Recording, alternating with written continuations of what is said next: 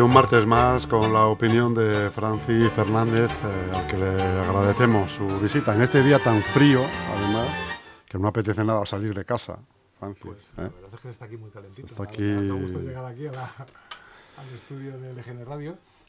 Y yo creo que, claro, se impone... Que Hay ambiente navideño ya, ¿no? Claro, ¿Lo has visto claramente? En todas sus variantes. Porque yo me, me- me da mucho que pensar este periodo. eh, Este periodo porque, claro, los ateos sabemos que la Navidad es un invento. Jesucristo Es nació- marketing duro y puro. marketing duro y puro. Jesucristo nació en pleno verano. Oh, Pero existió un cerebro. me vas a dar el día. Lo estoy viendo que me vas a dar Te el voy día. a dar el día. Hubo, hay que agradecerle todo esto, todo este eh, fenómeno económico y social, a uno de los cerebros más privilegiados que ha tenido la humanidad, que es Pablo de Tarso. Para los creyentes, San Pablo. San Pablo, desde la izquierda siempre le hemos llamado el Lenin, Ponte el micro, porfa, que está el, Lenin de la, de la iglesia, porque fue él quien organizó la iglesia católica y la iglesia cristiana tal como la conocemos hoy. Se inventó la Navidad, se inventó toda la estructura, se inventó y se dio cuenta de que la iglesia y el cristianismo solo podía triunfar si se aliaba con los romanos, con aquellos que les habían estado persiguiendo, hasta 10 persecuciones sufrieron por parte de los romanos. Y fue el que se dio cuenta que solo incorporándose a la estructura del imperio romano Podían supervivir. podían sobrevivir y triunfar. Y de hecho, ahí está el Vaticano hoy en la ciudad de Roma. Es decir, yo Sí, recomi- sí, no, no. no. recomiendo a todo el mundo, creyentes y no creyentes, que lean la historia de Pablo de Tarso, San Pablo, porque es uno de los genios de la humanidad. Y lo dice alguien que no cree para nada en, en Dios ni nada por el estilo. Pero los, los méritos hay que reconocerlos y, y reconocidos están. Sí, sí, sí. Y, claro, la, la Navidad es una copia de las Saturnales que celebraron los romanos, que hacían exactamente lo mismo que nosotros, incluido el muérdago. El poner en las puertas eh, ramitos de edad es una costumbre romana. Visitaban a los eh, parientes, se hacían regalos, celebraban fiestas para celebrar la llegada del invierno. Lo que pasa es que este ya adornó ya el tema con el tema de los reyes, de los reyes magos, ¿no? Esa es una- Eh, otra eso tradición es- que se incorpora después, se y, que no, y que no es, sol- no es eh, de todo el cristianismo, solo de los países latinos. Porque nosotros tenemos una relación especial con los países nórdicos. San Nicolás venía de Holanda, Santa Claus, ¿no? Santa Claus, El famoso Santa Claus, que aquí es San Nicolás, que era que San debería Nicolás, ser San Nicolás. y que venía aquí a coger naranjas para llevarlas de regalo a los países fríos, donde no había naranjas. Es decir, son tradiciones que tienen mucho que ver con el mundo agrícola y demás, y bueno, que se han ido incorporando al cristianismo y al consumismo. Claro, claro. Sobre. Fundamentalmente al consumismo. Fundamentalmente al consumismo. Que por cierto, los que somos ya muy ancianos, no sé si respetables, pero ancianos sí, nos acordamos ahora mucho al ver las colas que se están produciendo en todos lados de la época en que la gente que venía de hacer turismo en la Unión Soviética venía absolutamente desanimada y absolutamente hundida por las colas que había en cualquier sitio en la Unión Soviética. De esto hace 40 años, claro, la Unión Soviética no existe desde el año 81, 79, 81 pero ahora hacemos colas y parece un síntoma de alegría, de consumismo, de... En fin, hacemos colas en Doña Manolita, hacemos colas... En los bancos. En los bancos. Hacemos colas en Primark. Hacemos Para colas ir a ver un espectáculo. para ir a ver un espectáculo musical. La cola se ha convertido en un señal, una señal de modernismo, cuando hace poco era una... bah, hace poco no, hace mucho. Era un síntoma de pobreza Era un síntoma ¿Eh? de pobreza y de miseria y de... Y de, y de mala de- organización. Exactamente.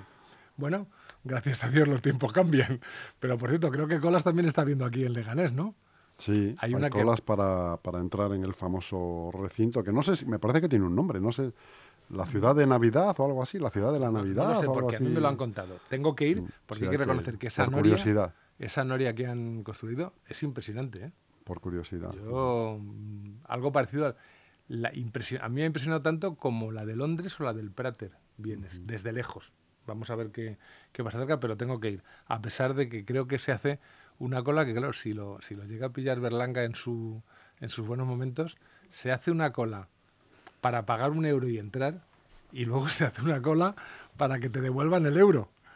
Lo cual es absolutamente berlanguiano.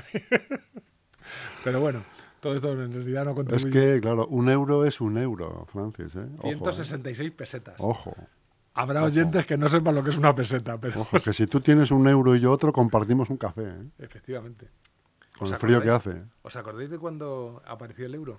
Sí. Los cafés costaban 100 euros. 100 Cien- pesetas. 100 pesetas. sí, sí. Y nos dijeron, no va a pasar nada. No va a pasar Aquí no va- nada, tranquilos. Al día siguiente de entrar el euro, los cafés costaban un euro, o sea, 166 pesetas. Es decir, una subida del 66% De un día para otro. de un día para otro. Eso sí que es un escándalo. Y aquello duró poco, porque enseguida empezó a costar un euro diez, y ahora hay, sit- hay sitios donde te cobran un 80, Y unos 70 un tranquilamente. 70 tranquilamente. Nos acostumbramos a todos. El ser humano se acostumbra a todo. Y no decimos nada.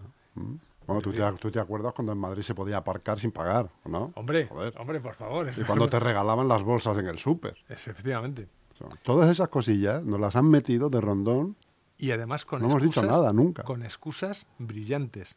No, no, tienes que pagar la, la bolsa de plástico Sí. porque, claro, así se contribuye Porque a, no hay un planeta B. a no continuar y no hay un planeta B. No.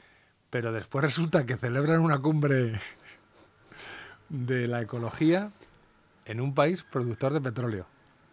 Y no solo es que aparezca el jeque, ¿cómo se llama? El jeque al saber, me parece que es, que dice que no hay, no está demostrado científicamente que el petróleo contribuye a la, a la contaminación y que haya que quitar el petróleo para, para parar el deterioro ecológico del planeta, sino que aparece otro señor cuyo nombre no conozco, pero sé que es un líder religioso del Islam suní, que dice textualmente, el petróleo es un, dos de- un don de Dios y a Dios no se le discute.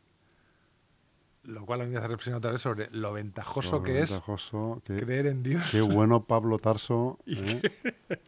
Si levantara la cabeza. Si levantara la cabeza estaría orgullosísimo De su obra. de, la que ha montado, porque no hay que olvidar que el Islam no es más que otra derivada, de- Otra variante, ¿no? otra variante del, del monoteísmo. En fin, yo recuerdo a un, a un chaval que era guía, nos, nos- era un guía de cuando yo visité Egipto. Y entonces él nos contaba, él era, era musulmán y había nacido y crecido en un barrio al lado del barrio copto, que los coptos son los cristianos, los cristianos egipcios, una, una secta del cristianismo. Y que cuando era pequeño, las, las pandillas se peleaba con los cristianos coptos y entonces ellos le decían para hacerle rabiar, me cago en Mahoma, con perdón. Y él decía, y yo no podía decirles lo mismo de Jesucristo, porque Jesucristo es un profeta nuestro también. yo ya entendí, claro, que todas las religiones monoteístas son una continuación tras de otra. En el Islam existe un culto a Jesucristo, existe un reconocimiento a la Virgen María y a San José. En fin. Bueno. Y nosotros, claro, el Islam para nosotros es una cosa extrañísima y de hecho es un monoteísmo muy salvaje. Igual que el, igual que el eh, judaísmo e igual que el nuestro. Pues hablando de todo eso, y po- enlacemos con los belenes, como el que tenemos en la Plaza de España. No sé si has tenido la oportunidad de Acabo verlo. de pasar por ahí ¿Eh? y he visto que otra vez han vuelto a los tenderetes, que a mí eso sí me gusta. Sí te gusta, Los ¿no? tenderetes de invierno, por el, por el contenido Por de el los contenido, tenderetes. efectivamente. Siempre traen cositas que nos vienen muy bien. cositas que te, que te apañan el cuerpo en un momento dado. Salvo, y de eso tengo que decirlo muy alto, salvo los famosos jerseys navideños.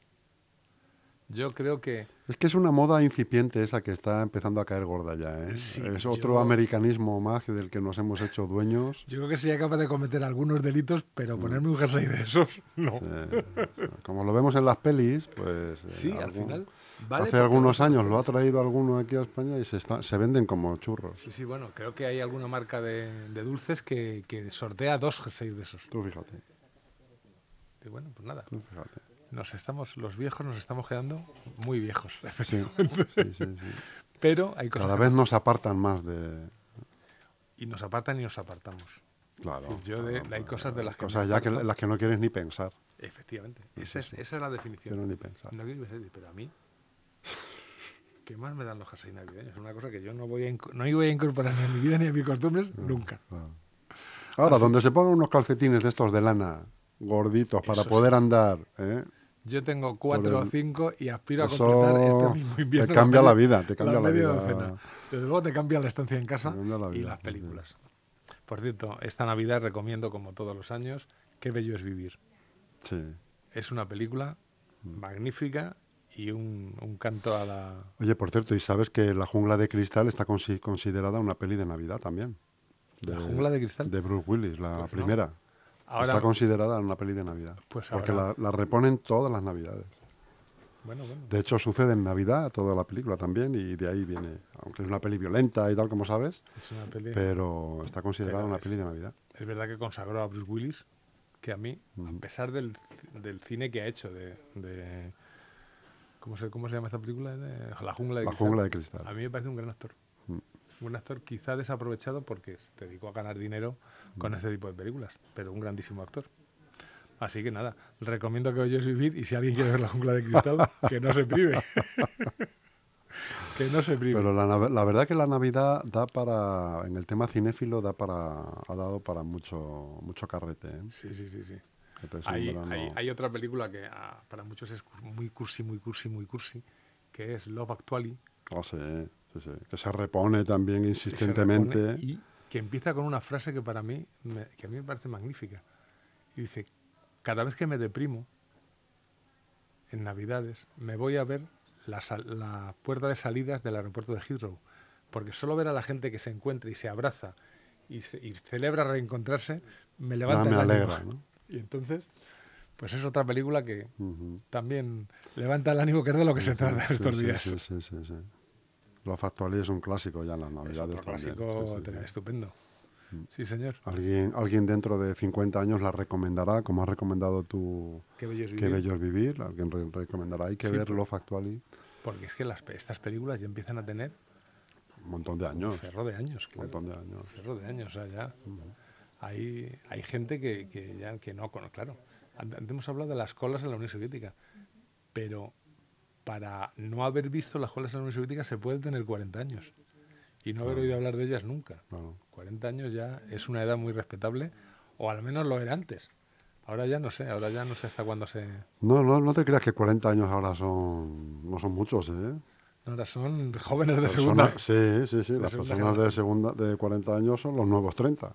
Sí, sí. no, no, no, no, y, y la música de esos años, de estos años, esa sí que no creo que pase a ningún sitio, porque de verdad, yo reconozco que ya la desconozco, pero, Esperemos que no pase. pero cada vez, cada vez que la, la oigo dices, bueno, realmente no creo que tenga ningún mérito. En fin, así estamos. Muy en bien. Francis. Pues no sé si tienes alguna novedad política por ahí. No, no, las novedades políticas están, son porque están girando todas en, en torno a algo que me parece absolutamente triste y es eh, los, los hechos de, de Gaza.